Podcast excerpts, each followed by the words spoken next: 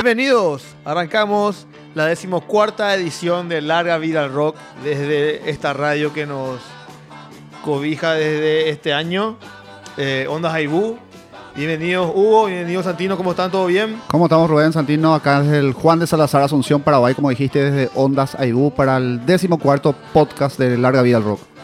Sí, todo tranquilo, eh, aprovechando un lindo clima, ya estamos apretando un poquito de brebaje por aquí, arrancando una semana más, una edición más de LBR. En pleno invierno Asunceno ya, por fin se hizo presente el- la estación. Ah, sí. O sea, ya estábamos en invierno, pero ahora recién Se siente. se siente. Sí.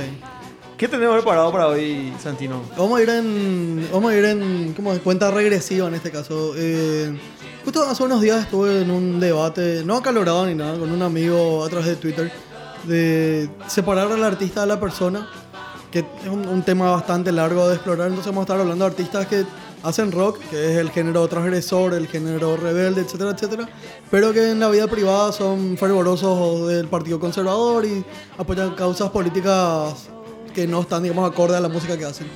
Hugo, ¿qué tenés preparado para hoy? Tres novedades de bandas nacionales de metal: Slow Agony, Hard Faces y Nemesis. Lanzamientos recientes de estos últimos días. Excelente. Por mi parte, tenemos la reseña de disco de todos los jueves. Y hoy vamos a estar hablando de un álbum de Caifanes, la banda mexicana de rock. Así que así arrancamos Larga Vida al Rock.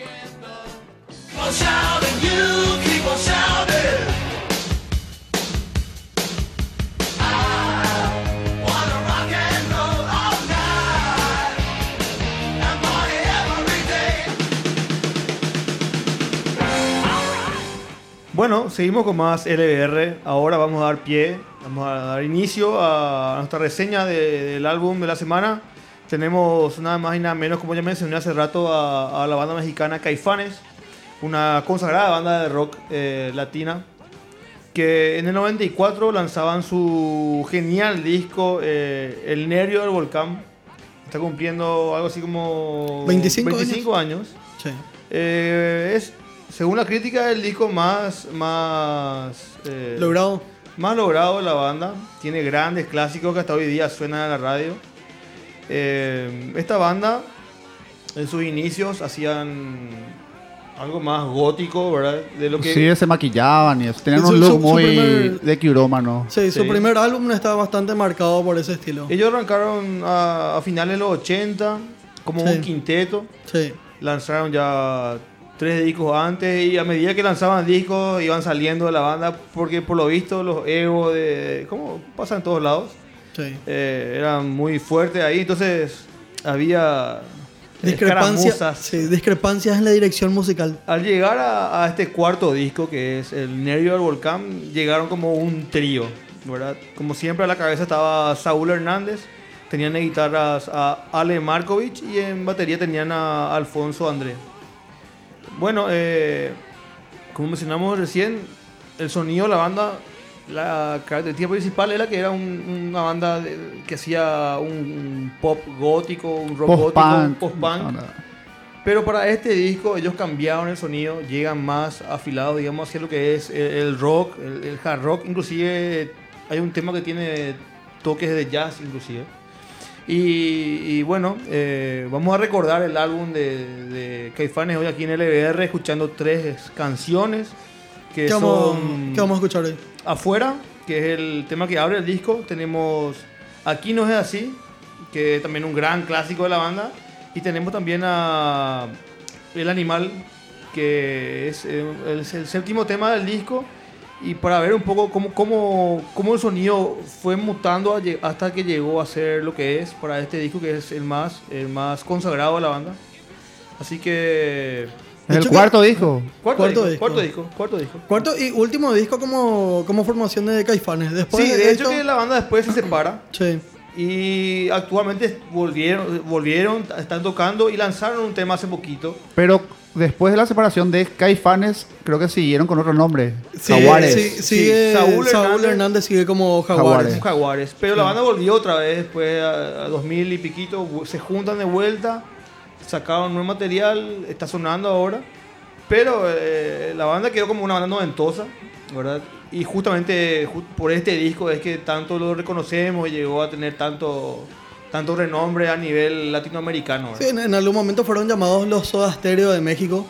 eh, por, no tanto por el sonido, sino más bien por la, por la influencia y por el público que, que tenía Caifanes en su momento. Y con el disco previo, el tercer disco es el que a nivel comercial ¿Cuál era el tercer para disco? Caifanes. El tercer disco es El Silencio del año 92. En el 90 sacaron El Diablito y su primer disco homónimo es del 88.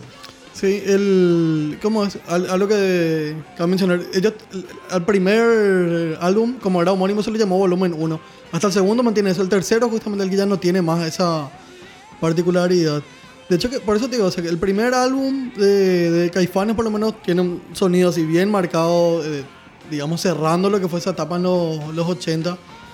Ya para el segundo tienen, empiezan a mezclar también con baladas, eh, estiran un poco los ritmos étnicos de, de México. Sí, y apuntaban a eso justamente. Y creo que por ahí va el, el tema de que iban saliendo los integrantes del grupo. Porque era un sonido bastante diferente Sí, a, a lo que habían arrancaron. Como dijimos, era una banda que, que mezclaba eh, el rock gótico, el post-punk. Como dijo Hugo, eran los The Cure mexicanos. Pero iban, Mutando. iban mirando a, otros horizontes y probaban sonidos más Latinos. latinos, y compañía. ¿verdad? Sí, el, de hecho que aquí no es así, es mi, mi tema favorito de Caifanes. Eh, ti- tiene muchos, muchos clásicos. Una banda que, de no ser por los egos justamente que, que, digamos, tenían entre medio, yo creo que hubiese tenido una trayectoria un poquito más, más prolongada. Independientemente de que ahora vuelvan a tocar, eh, yo los sigo a ellos en, en- en las redes, en sus redes, y tienen conciertos constantes, pero ya no salen más de, de- de México, o sea, ya no hay más gira como fue en algún momento que llegaron a hacer giras por, por otros Inclusive países. también se los midió con los Héroes del Silencio. Una Sí. gran banda española también que tiene también ese, ese toque post-punk gótico. Pero para y como este fue, disco- como era Soda también en, en el medio de los 80, Sí, en el mismo. look y en la música. Y después también Soda fue mutando a un sonido más sónico, como le dicen, y a meter cosas más alejadas de también ese sonido metieron, oscuro. y, em, segmentos latinos también. Sí, de hecho el temblor, Sí, el temblor ahí es- está, es una, Creo, una que, melodía es, el- creo que es el clásico sudamericano, más sudamericano que existe, el, el temblor. Tiene así el, el ritmo bien, bien latino. Bueno, y Soda fue prácticamente el grupo que los, que los jóvenes mexicanos de esa época agarraron como inspiración para Totalmente. la nueva ola del, del pop rock mexicano, que justamente Caifanes es una de ellas que dijiste que a fines del 80 y pico, 88, 88 es su disco. primer disco. O sea, eran todos muy influenciados por, por Soda. Como dijimos, el cuarto álbum que es eh, El Negro del Volcán ya tenía totalmente otro sonido. Ya tenían esos toques Mexica- latinos. bien mexicano. bien mexicano. Pero también se escuchaban buenas guitarras, inclusive rozan lo que es el hard rock. Sí. Y inclusive tienen algo de jazz. El- otra, otra canción que es bastante, que justamente hablando de, de los ritmos que van incorporando, eh, La célula que explota. Es otro clásico. Ese es otro de, de- sus de- super temas. Sí, y esa tiene una hits. movida y un, un- un- un sonido bastante mexicano.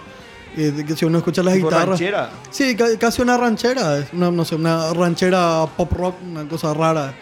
Eh, pero que fue bastante exitosa también en su momento. Eso creo que está en el tercer álbum, si mal no recuerdo.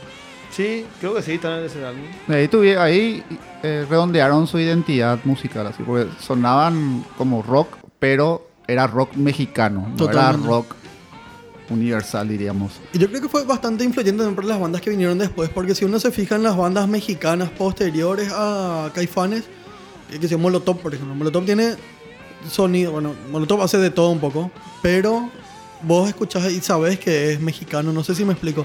O sea, tiene, en algún momento tiene algún, te da Tiene algún identidad. indicio. Y Sí, Toda esa camada de esa época creo que moldearon la identidad del rock mexicano, como dije, Caifanes, Café Tacuba. Café Tacuba, Víctimas del Doctor Cerebro, Los Cuca, Maldita Vecindad se llamaba Sí. otro. Sí, sí, sí. Todos salieron prácticamente al mismo tiempo, en una misma camada, sonaban en las radios, sonaban acá en, en nuestras radios, en los canales que veíamos en el cable, como dijiste recién, Telehit, Match Music, eh, MTV. MTV.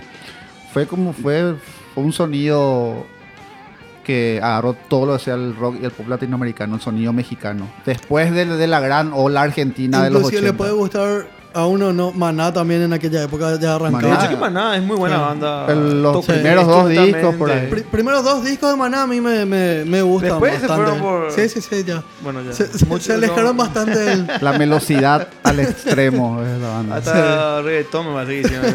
No, Ahora están en oferta. Hicieron cover de Led Zeppelin y todo. Sí. ¿Maná? Sí.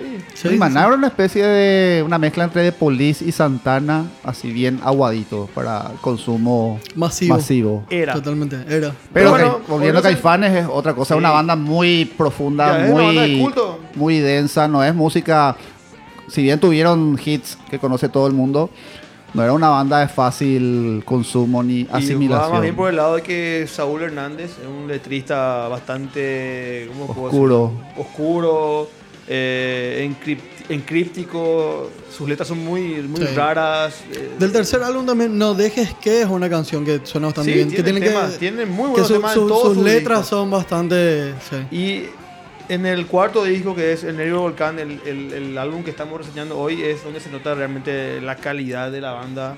O sea, fue el punto más, el punto Más culminante alto. de la carrera de la banda. De entonces. hecho que después ya no sacaron ningún disco, solamente vienen compilaciones y compañía y el nuevo tema que lanzaron este año. Y generalmente cuando llegan a su pico creativo, ahí como que se explota la banda y se produce como una especie, una especie de vacío.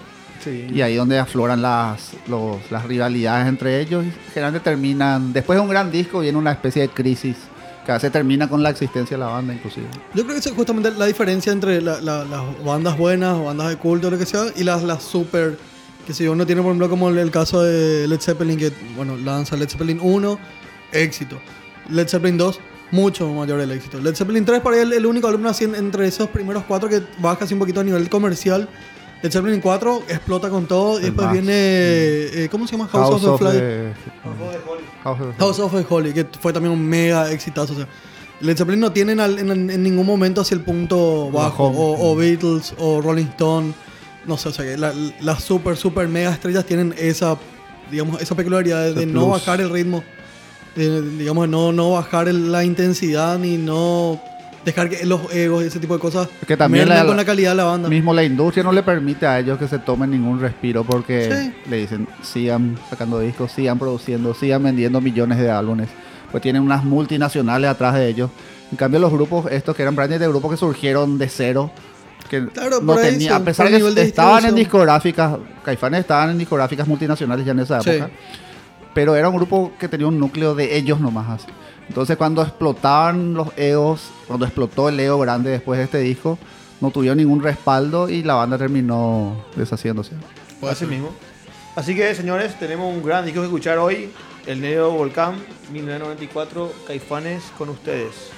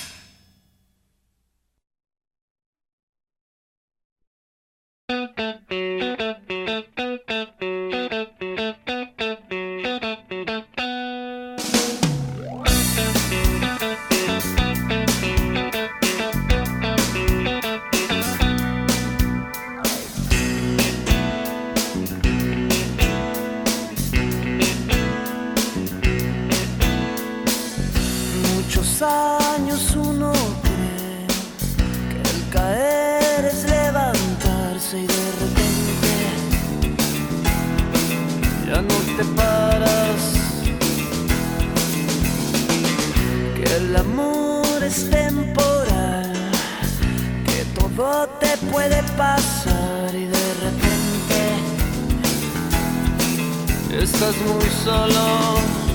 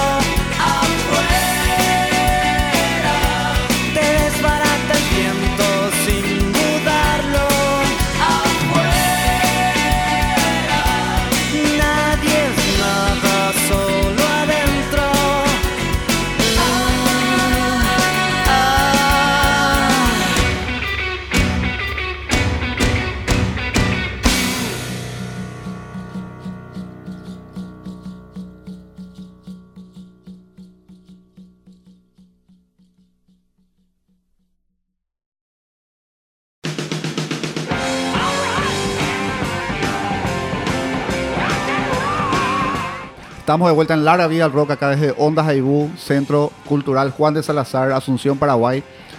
Lindo bloque de Rubén con la Caifanes. reseña de Caifanes y su disco El nervio del volcán. excelente, rock mexicano del más alto nivel. Y ahora subimos un escalón, aumentamos el volumen de la programación y vamos a tener tres trayazos, como dicen los españoles, de metal nacional en Larga Vida al Rock.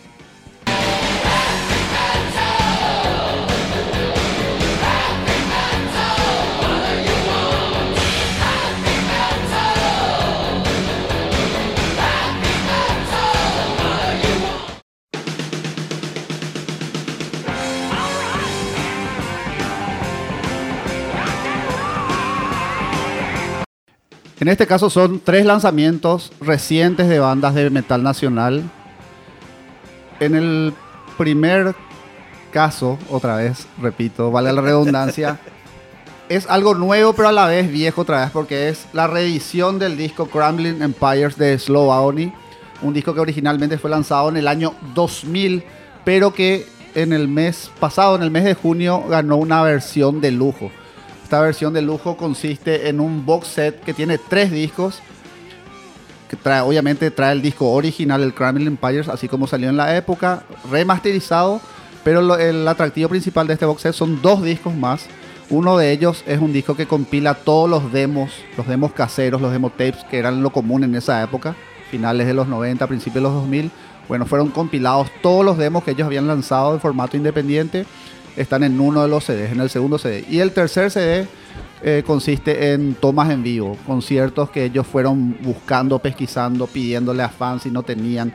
Había un, muchacho ruso que a través del tape trading adquirió en Rusia un, un cassette en vivo de Slovaoni. El tipo le manda por correo a la gente de Slovaoni acá en Paraguay.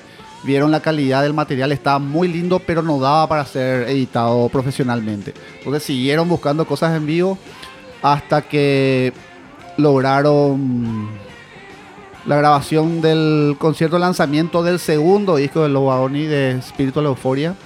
Y de ahí habían temas de la primera época, entonces de ahí extrajeron los temas, juntaron y editaron como el tercer disco del box set. Em, temas en vivo, ¿verdad? El segundo disco, como dije, temas demo y el primer disco son los son los las versiones originales del disco Crumbling Empires.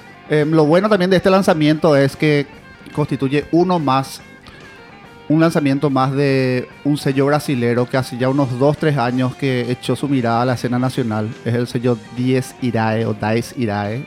10 Irae se, se pronuncia, creo que es en latín eso. este- Eso te iba a preguntar si estaba Sí, en latín. en latín. Bueno, es el sello, abogado, Hugo, es el sello, ¿Sabes pero el significado? por supuesto, por supuesto, Sí. por supuesto.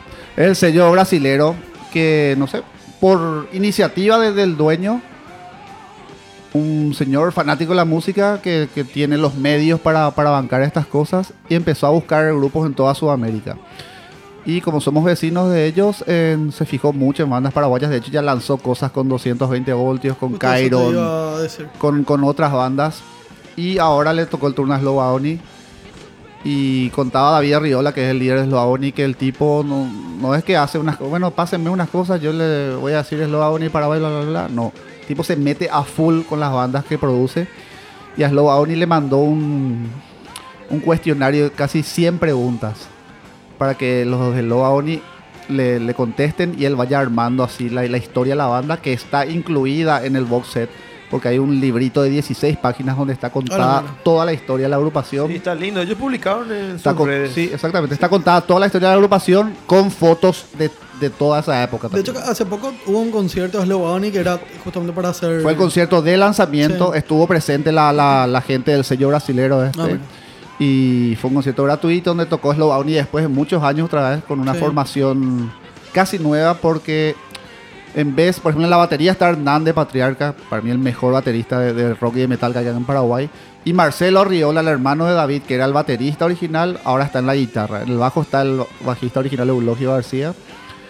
Y eso fue el concierto de presentación de este box set. Entonces, Crumbling Empires es un. Para mí es una obligación de, de todo rockero metalero paraguayo por la, la calidad del producto. Vos ves la presentación, es un tipo una especie de digipack, ¿verdad? Te digo, trae un póster también autografiado, trae el librito de 16 Y páginas, está a buen trae, precio.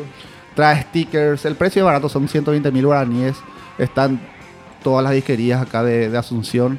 Y es muy lindo y yo creo que eleva el nivel, eleva la vara de, de producciones nacionales. O sea, Y también anima a otras bandas también a que saquen sus materiales. de hecho, claro, y saquen sus materiales y en ese formato de calidad. Ya no sacar un, un demo con una fotocopia como arte de tapa, no, ya eso ya pasó a la historia. Hay que elevar el nivel o te quedas Sí, atrás claro. y ya nadie te da bola. Totalmente. Y este sello brasilero que editó el box set del Joaoni ya promete cosas nuevas este año con otras bandas. Hay, Bueno. que, hay que seguir entonces el, el trabajo de esta Claro, por supuesto, totalmente. Yo creo que para agosto, septiembre pre- prevén el lanzamiento de otra banda nacional. Siempre en el mismo formato. El- un disco que ya que haya lanzado la banda y se agregan cosas raras. EPs o cosas en vivo, covers. Ese es el formato de los lanzamientos del sello brasilero y que se refleja en el box set de Crumbling Empires de Slow Agony, del cual vamos a escuchar la canción Circle of Ignorance, que obviamente estaba incluida, incluida en esa primera placa de la agrupación y que ahora gana el formato box set de lujo, como ya dije repetidamente. Seguidamente vamos a otro estreno, esto sí nuevísimo. Se trata de la banda de metal progresivo instrumental Hard Faces. Juego de palabras en inglés queda lindo, Hard Faces. Pero en realidad la intención de ellos, según nos comentó Jorge Murray González, el guitarrista y líder, y uno de los, por verdad, los tres componen ahí las músicas. El Hard Faces, somos unos caraduras para hacer metal Robata. instrumental, robata, ¿verdad? Bueno, pero nos quedaba bien robata, entonces Hard Faces, ¿verdad? Para el mercado internacional también. Somos unos caraduras por tratar de hacer metal progresivo instrumental en este país, ¿verdad? Y una banda que trabaja muy bien en un formato y un estilo que es muy difícil de, consumir porque es del metal progresivo en sí luego ya es difícil de asimilar, aunque tenga vocales. Bueno, ellos hacen metal progresivo sin vocales, solamente instrumental. La típica referencia para que la gente se entienda es, bueno, metal progresivo con qué podemos representar, Dream Theater. Opeth, de Porcupine, Face Warning, que son las más nuevas también. Animal as Leader o Cogida en Cambria o ¿cómo se llama el Mars Volta por decirlo? Esas son las más actuales. Bueno, em, Hard Faces es más bien una mezcla de Dream Theater con la época de Metallica del disco Justice for All, pues, composiciones largas, cambios de tiempo, melodías, lindos solos, una muy buena agrupación que hasta ahora no tienen un material completo así original, inédito. Van lanzando temas más en este formato de ahora que son las redes sociales. Pero hace unos días atrás lanzaron su primer videoclip. Y que lo publicamos en la página. Exactamente, fue publicada ya en la página de Facebook de Larga Vida al Rock. Y que fue en el marco de, de la semana del audiovisual de una conocida universidad local acá en Asunción, Paraguay.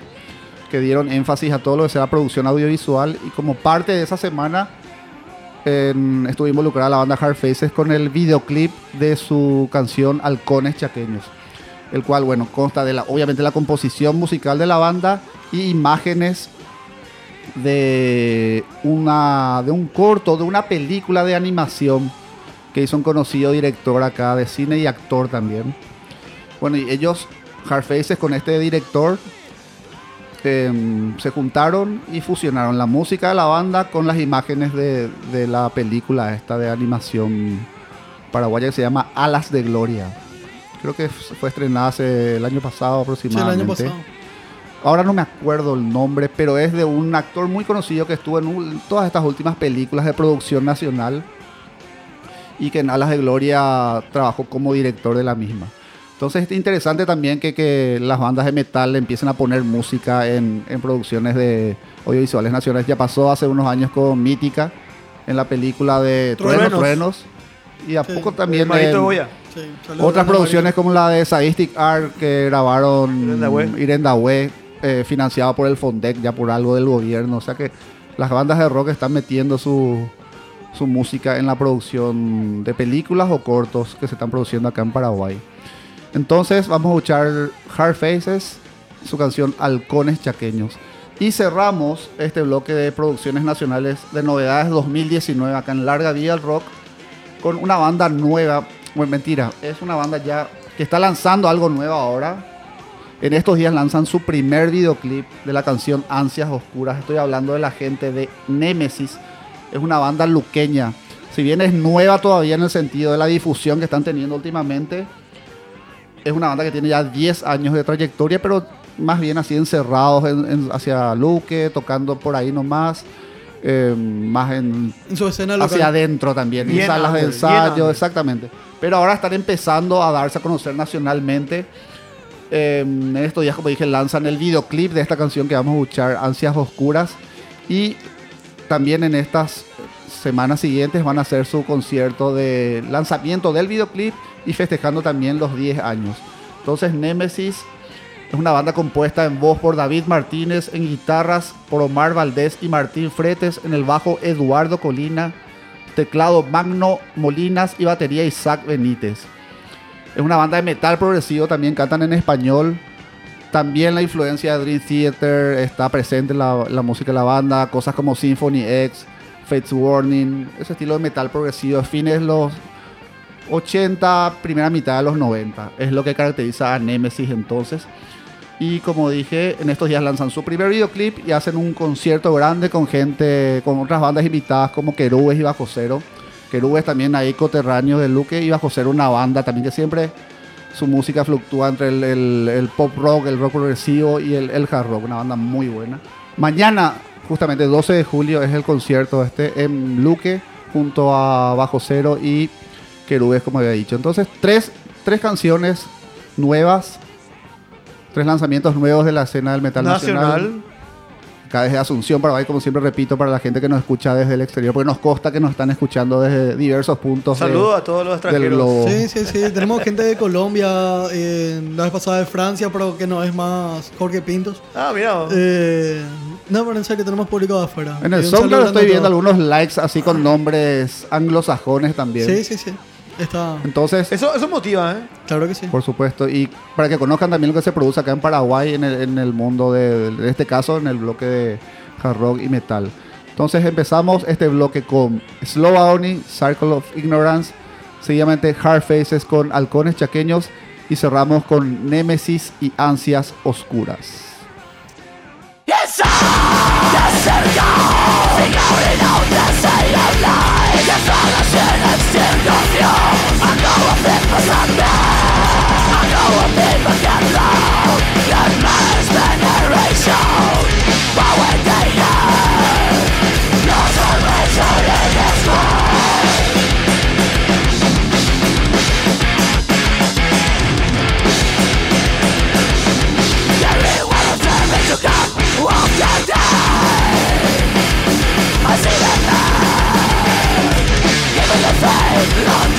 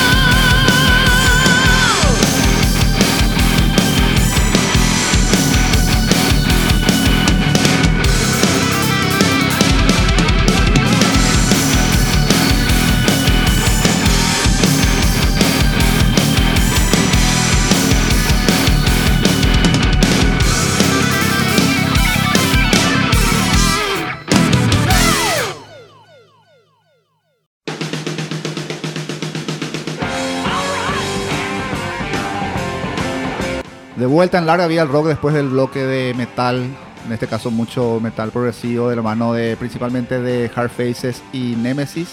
Un poquito de metal, que si bien no es progresivo, es muy técnico lo que hace Slowdown, entonces es un lindo bloque de metal en larga vía el rock. Y ahora entramos en el segmento de curiosidades del rock.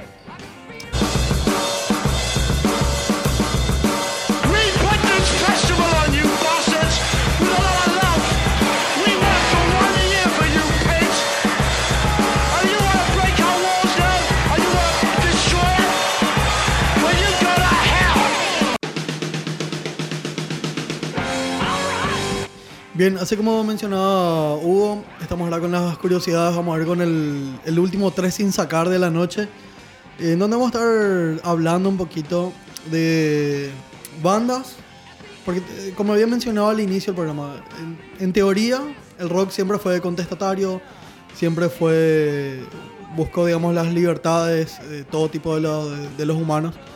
Em, siempre trabajando y abocando mucho por los derechos, etcétera, etcétera. Sin embargo, tenemos en, en, en plantilla así, muchas bandas que tienen miembros que son de, de derecha, ultraderecha, gente así muy conservadora en sus corrientes políticas. Vamos a, hablar un poquito de eso. Vamos a arrancar con Johnny Ramón, que es por ahí el, caso más, más conocido, eh, justamente por la, la, digamos, la problemática que generaba eso con, con Joey Ramón. Más todavía porque los dos eran los principales compositores de la banda. Sin embargo, ellos tenían muy poca afinidad dentro de la banda. eh, de hecho, terminaban los conciertos, o sea que nos hablaban así por espacios de tiempo bastante importantes, meses, hasta que se tenían que encontrar para conciertos o, grabar de vuelta o lo que sea. Eh, esto se vio acrecentado en algún momento. Vamos a estar escuchando, por ejemplo, de Ramones de KKK Took My Baby Away, que es el, el Ku Klux Klan, se llevó a mi chica, eh, que es justamente una composición de Joey Ramón pensada para Johnny Ramón, porque Johnny Ramón se casa con la exnovia de Joey Ramón. Entonces, haciendo alusión al tinte conservador de Johnny, es que Joey Ramón hace esta, esta canción. Eh, lo de Johnny Ramón es bastante anecdótico, si se quiere decir. Porque, para dar un ejemplo, cuando los Ramones son inducidos a la sala de la fama del rock en el 2002, la banda agradece todos los. Ahora, a sus influencias, bla, bla. Johnny Ramón cierra el, discurso diciendo: Gracias a todos, que Dios los bendiga a todos, Dios bendiga a América, eh, Dios bendiga al presidente Bush. Muchas gracias. Está así totalmente sacado de lo que es la, la- filosofía ramonesca, que es eh, anarquía, eh, libertad, totalmente aparte, ¿verdad?, del, del- del tinte político que tenía Bush en aquel entonces. Eh, otro, otro que vamos a estar... de- Hablando todavía dentro, Sí. ya que hablabas de Ramones y de, de músicos conservadores dentro del punk, hace poco tuvimos acá en Sudamérica y en, acá en Asunción, Paraguay, a Michelle Graves, Sí. Michael Graves, ex cantante de Misfit. Él también, él fue por muchos años miembro del Partido Conservador Norteamericano y formó inclusive una asociación de músicos de rock conservadores. Era muy proamericano, principalmente le afectó mucho el tema del ataque a las Torres Gemelas y ahí le empezó a militar en el ala conservadora de la política norteamericana por muchos años siendo miembro. Y Miffy también, el guitarrista de... No, el bajista de Misfit y uno de los dueños, el dueño de la banda, Jerry Only, también Jerry Only inclusive, aparte de ser conservador políticamente, era muy religioso, muy cristiano. Dentro de Misfit, una banda que hablaba de cosas de terror y compañía, mm, cosas oscuras de la de hecho, mano que de el nombre Danzig. mismo de la banda, o sea, Misfits es, digamos, mal parecido, o sea que... de- Rebeldía prácticamente es el nombre de la, de Ahí la está. banda. Pero eh, Jerry Only era conservador políticamente y muy religioso, muy cristiano, muy devoto, muy puritano también en esas cosas. Inclusive él decía que se llevaba mal con Danzig justamente por, por el tema. Danzig es la oscuridad misma en sí, Sí. hecha persona. Sea ya en, en la época de Misfit cuando era algo más parecía algo más inocente, hablando de películas de terror y compañía, pero cuando Danzig pasa a ser solista, ahí habla directamente de satanismo pero así con mucha autoridad. y cuestiones sexuales así eh, muy sadomasoquismo, Sí. cosas muy, muy intensas así. Bueno, y Jerry Only de Misfit tenía muchos problemas justamente por eso. Otro ejemplo de, de un músico conservador dentro de- del pan rock que generalmente suele ser tachado ni siquiera de izquierda o derecha, más bien anarquista, ¿verdad? Porque el anarquismo no es ni, ni izquierda ni Sí. derecha en esencia. También, bueno, Ted Nugent. Ted por es el ejemplo más grande del músico de rock conservador Sí. Fanático siempre del Partido Republicano y más ahora fanático de- del presidente Trump y eh, miembro activo, uno de los miembros principales de la Asociación Nacional del Rifle en Estados Unidos, que es la asociación que nuclea a todos los tenedores de armas Sí. y Que, que, que es un tema bastante vidrioso. para- vidrioso, pero que está en la es- el derecho a portar armas está en la Constitución norteamericana desde que se de hecho la Constitución norteamericana es una constitución con muy pocos artículos que fue cambiada poquísimas veces ya en los 200 casi 300 años de vigencia de, la misma y que consagra en uno de sus principales artículos el derecho a la defensa propia como un derecho in- irrenunciable a todo ser humano. Vos tenés derecho a defender tu propiedad Claro. con armas Eso, ante cualquier eso. persona que trate de, de quebrantar tu propiedad privada.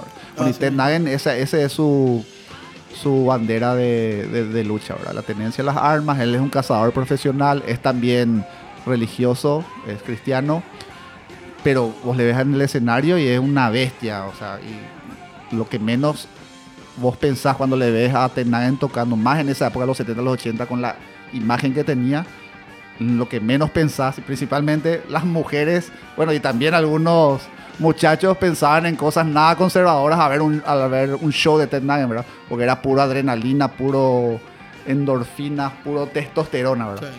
Pero sin embargo son, y me parece perfecto porque, o sea, si la música es libertad, ¿por qué va, va a ser solamente con una tendencia política? Yo creo que en estos tiempos inclusive lo más anarquista que hay es ser conservador, ¿verdad? Pero o sea, para mí es libertad, por más, yo también amo a miles de músicos o bandas con las que no estoy de acuerdo políticamente. Bueno, justamente eso, eso es lo que quiero, eso- ahí es donde quiero ahondar. Porque justamente, así como mencionaba, tuve un debate con un amigo, se puede separar la persona del, del, del artista. Esa es mi, mi, mi gran... Por eso traigo a colación así tres personales. Una es Johnny Ramón, la otra es el colorado Dave Mustaine, que, bueno, él tuvo realmente un, un pasado eh, un poquito más liberal, pero de un tiempo a esta parte eh, se volvió una persona Religiosa esencialmente, sí. en, en donde ya no, ya no bebe, ya no fuma, o sea que está así libre de todos los vicios, entre comillas. Eh, y en donde profesa justamente mucho de, de- de su fanatismo religioso eh, para con sus fans en sus shows inclusive.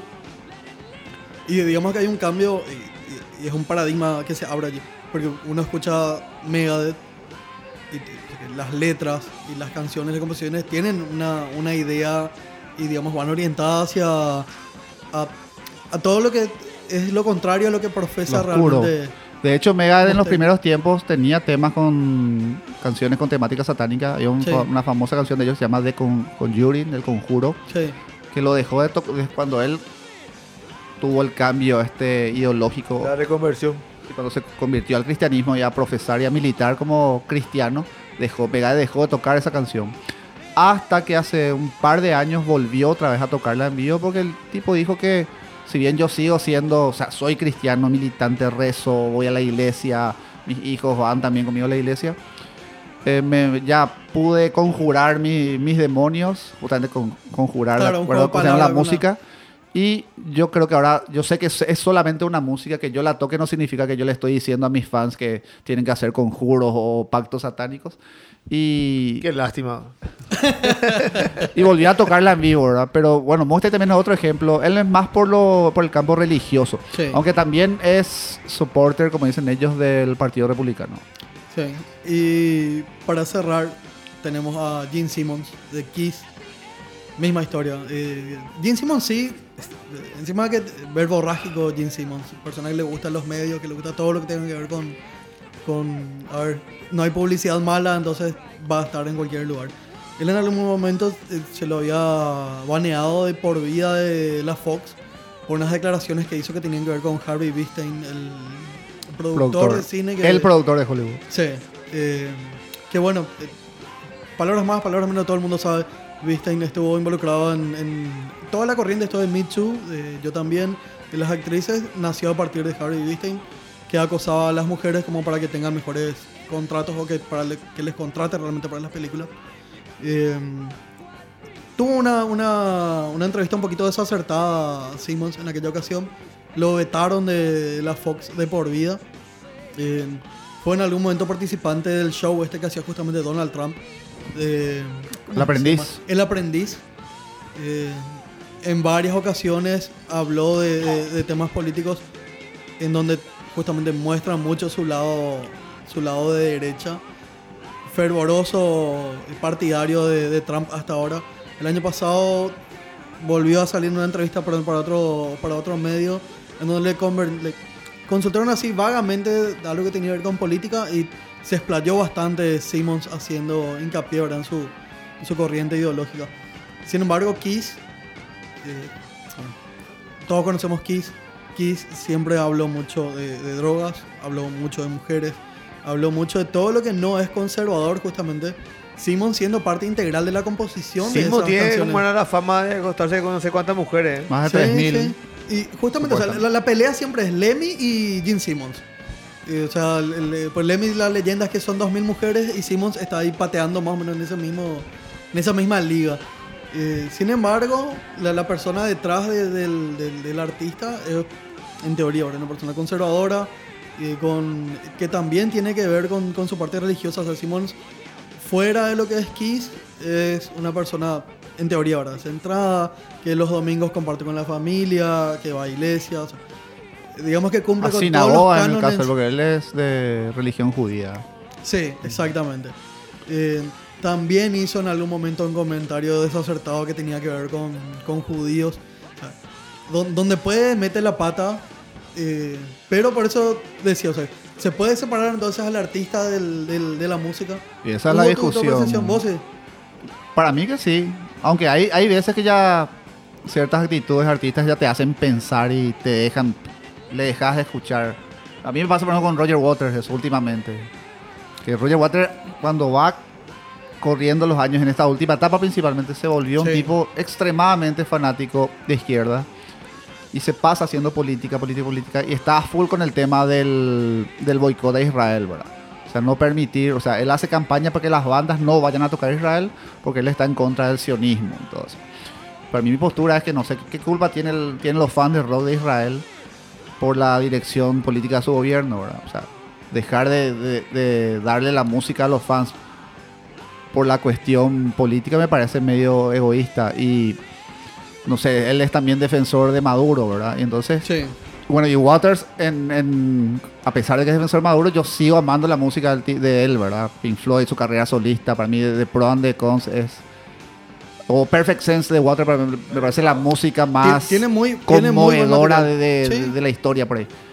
Pero con Roger Waters por primera vez yo me estoy planteando el tema, el eslogan ese que ahora está muy, muy en boga, justamente por ciertas militancias que están muy corrientes últimamente, que es el, se, le- se dice kill your idol, ¿verdad? O sea que si tu ídolo musical incurrió en ciertas cosas que para vos no están correctas, tenés que dejar de consumir la música. O sea, tenés que juntar la persona, Con el artista. su opinión privada su opinión política con el artista. No podés separar y si, si el artista dice algo que según lo que está ahora establecido está mal, entonces vos tenés que dejar de consumir y tenés que hacer campaña contra ese artista. Justamente eh, algo que yo, por lo menos para mí, lo, lo excluí porque creo- creía también que era la opción más obvia. Morrissey. Eh, Morrissey, Morrissey le están alto- liquidando últimamente. Sí, eh, por, justamente por sus postila- posturas políticas, eh, además que es vegano militante, fuerte, siempre donde hay conciertos suyos no se tiene que comer carne. o sea, yo soy mega fan del asado, o sea, si es por eso, el- el- dentro de la premisa del Kill Your Idols, no lo escucharía Morrissey, que me encanta. Como solista y con The Smiths me parece así de lo mejor que hizo el rock británico desde siempre. De modo que para mí por lo menos de- debería caber la posibilidad de separar al, al artista del- del- de la música que produce. Porque si no, uno se quedaría sin ídolos Con justamente. Morrissey pero se produce un caso muy particular que le, le bombardean de todos lados. Sí. Em, antes de que él empiece otra vez a ser muy locuaz en sus posiciones eurocentristas, muy, Sí. muy fanáticos de, de la identidad bretona, eh, británica, in- inglesa, ¿verdad? Muy en contra del, del- de la inmigración también. Él era admirado por, por, por el ala izquierda de los fans de la música, justamente por la militancia vegana. O sea, La Sí. militancia vegana está muy, muy emparentada también con, con las ideas progresistas. ¿verdad? Entonces, Morrissey era como un dios Sí, aparte para- que para- sus letras ambiguas siempre tocaban mucho lo que tenía que ver con la sexualidad, o sea, con la libertad sexual, todo. Sí. Pero cuando él otra vez, hace 4 o 5 años, empezó a militar, creo que habrá sido por el tema del Brexit también. Sí, que sí, Morrissey tomó partido y apoya a, a justamente al partido que, que impulsó el Brexit, que logró la salida de Inglaterra de la Unión Europea y está declarando cosas todo el tiempo y está siendo vilipendiado por toda la gente. Y bueno, los fans de Morrissey, que son más progresistas, aplican con él el tema del Kill Your Idol y le están boicoteando. Inclusive una cadena, una cadena de televisión o un diario muy famoso inglés le- está en una guerra brutal contra Morrissey. Y él hace poco hizo un artículo donde fue entrevistado por su propio hijo, que es periodista, el hijo de Morrissey, donde él denunciaba que estaba siendo perseguido sistemáticamente por, él- por- Por los creo que era The Guardian, el diario británico, un diario muy famoso de, de- de Inglaterra. The Guardian le- que tiene sí. siempre una sección bastante importante dedicada a la música justamente. Y bueno, Eh, y The Guardian está en guerra contra Sí. Steven Patrick y, y así. Y bueno, y, y- pero es de, de ambos lados. Acá un amigo de la casa quiere dar su opinión sobre este polémico tema. Sí, señor, tenemos en cabina a un miembro de siempre de Lara Vial Rock, Cami. ¿Cómo andamos? ¿Todo bien? Bueno, hay cosas insolubles y hay cosas que sí se pueden separar. Yo al menos no me puedo separar del R&B al rock aún. Pero personalmente sí creo que se debería separar el artista de, de la persona, principalmente por dos motivos. Uno sería que si vamos a evaluar el contenido artístico, vamos a diezmar prácticamente el patrimonio cultural. Si es que vamos a centrarnos siempre en el aspecto personal, moral del autor. Todos tenemos, de hecho, Sí, sí. algo que, Ocultar. que ocultar. Skeleton in the closet. Sí. Exactamente. Es más, de hecho, una de las falacias más, más utilizadas hoy en día es el de ad hominem, que precisamente se encarga de atacar a la persona y no a la idea. Entonces, en este caso se podría aplicar lo mismo, solamente que la idea sería el, el arte, la, la música. Claro. Por un lado eso. Y por el otro también sería muy injusto para el resto de los integrantes de esa banda que se llegue a censurar la música por un solo artista. Suponiendo que en una banda hay cuatro o cinco integrantes, ¿por qué la mayoría se va a ver afectada solamente por, por la declaración o por el acto de, de uno solo? Para Ok. mí el límite sería que un músico, un artista en general ya pase de la palabra a los hechos, ¿verdad? O sea, que un, un músico que sea muy de derecha, que esté en contra de la inmigración, un día salga a, la- a una calle de Londres y le mate a un hindú. Sí. O a un, a Turco. un turco, a un sirio que está vendiendo joyas en la calle, ¿verdad? O man- man- man- mantas en la calle, ¿verdad? Eso es el, el- para mí es el límite porque ya implica algo criminal, ¿verdad? Pero el hecho de exponer ideas me parece que no. Que no, o sea, bueno, te aguantás. Si no te gusta, no consumís su música, pero no tampoco le condenás públicamente ni haces una campaña mundial para quemarle al tipo, ¿verdad? Todo lo que ya este incluya, que- que incluya cosas delictuosas, sí, ya yo creo que es el límite. Y si, si está, por supuesto, si está comprobado, ¿verdad? O si no está comprobado, pero que ya es, porque a veces hay cosas que se saben que son ciertas, pero que no se pueden probar Claro, judicialmente, Lo- ¿verdad? los secretos a voces. Sí, ese creo que para mí es el límite. Y se da todo el tiempo. Se da mucho con las bandas de black metal, por ejemplo, que tienen una, una ideología, muy, una imagen muy fuerte, ¿verdad? Y este, el año pasado hubo mucho de eso. En Colombia principalmente hubieron dos, tres suspensiones al hilo de bandas de black metal y de death metal. Me acuerdo de Marduk o de Watain. Y también otra, Cannibal Corpse, por ejemplo. Cannibal Corpse siempre con... Además ellos no son ni siquiera políticos. Ellos, por su imagen y su lírica de gore, ¿verdad? De la sangre, las Sí. tripas. Lo de Colombia fue bastante Sí. resonado. Eh, yo recuerdo que habían no sé, artículos y artículos de, de prensa colombiana que decían, pucha, estamos volviendo a, no a sé, los 80. ese- no, no, no Al- los ni 80, sí, 1950, hace cuando, no, no, no, el, el tipo, lo, lo que dice no está bien, no corresponde, entonces se censura. O sea, que siento que hay un público que sí consume eso, que sí gusta de eso. Eh, convengamos que Cannibal Corpse, por ejemplo, eh, como vos bien decías, Su- sus letras normalmente no tratan de, de política, nada, sino es contenido gore, así explícito. eh, y censurar por eso, siendo que hay gente que consume eso. Mientras no se pueda comprobar que hay gente que haya, que digamos, salga a hacer asesinatos en masa, para mí está todo bien. No, y es igual, y yo- digo, cada uno tiene su postura política de, de de cualquiera de los extremos que sea, ¿verdad? Pero acá en Sudamérica sufrimos en los 70, los 80 dictaduras militares que eran de derecha, ¿verdad? Sí. Y reprimían todo lo que sea el arte. Estaba prohibido, si, si el arte no era para laudear al, al- al dictador de turno, era prohibido. La música de protesta estaba prohibida, el rock estaba prohibido, el pelo largo estaba prohibido. Sí, todo.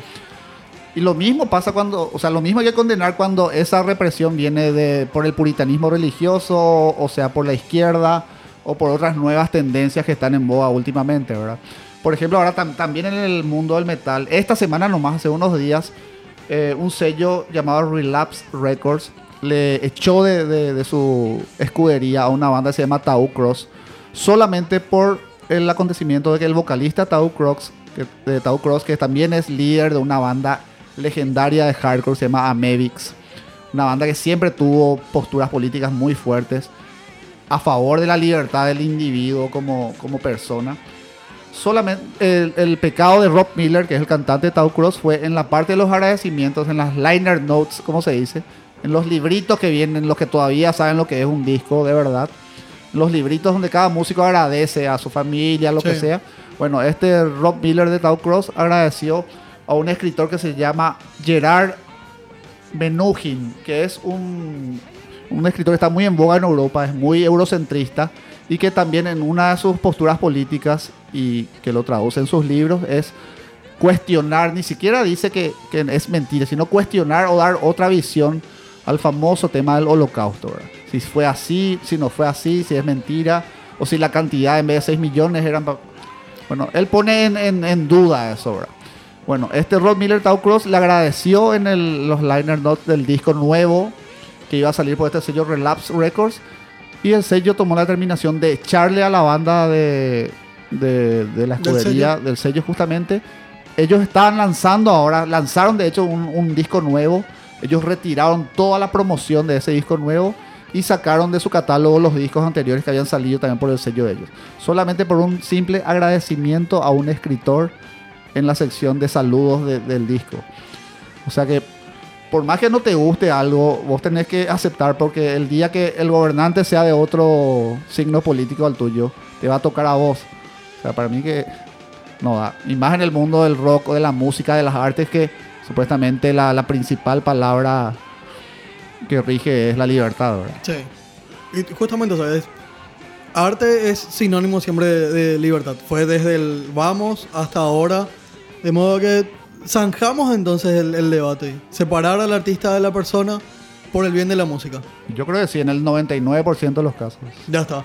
Entonces, para cerrar este bloque vamos a ir con artistas que tienen tinte conservador, pero que su música no es así. Va a ir Kiss, va a ir algo de, de Ramones y vamos a tener al Colorado de Megadeth. This is from a Gene Solo album.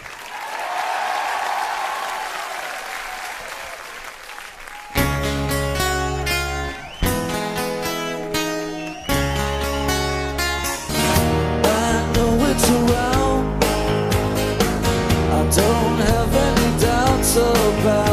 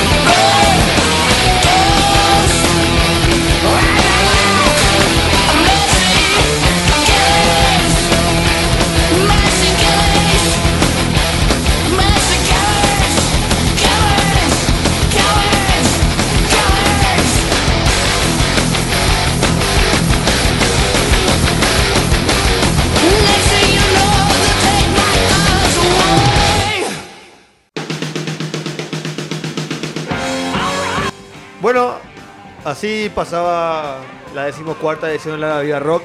Estamos muy agradecidos con todos los oyentes del programa y también con Ondas Ibu que hacen posible que estemos publicando todos nuestros podcasts los jueves 20 horas en su plataforma de SoundCloud. Y también les pedimos a ustedes, los seguidores, que nos sigan en nuestras redes, que son de Facebook e Instagram, así como también la de Onda Ibu, en también Facebook e Instagram, justamente. Eh, me olvidaba de decirles que el podcast sale los jueves, 20 A las 20 horas. Así mismo. Y por mi parte, ha sido todo, señores. Santino, No, un gusto como siempre. Hoy tuvimos debate, tuvimos charla, tuvimos a Cami después de mucho en cabina. Eh, nada, contento por la producción de hoy. Y esto fue Larga vida al rock.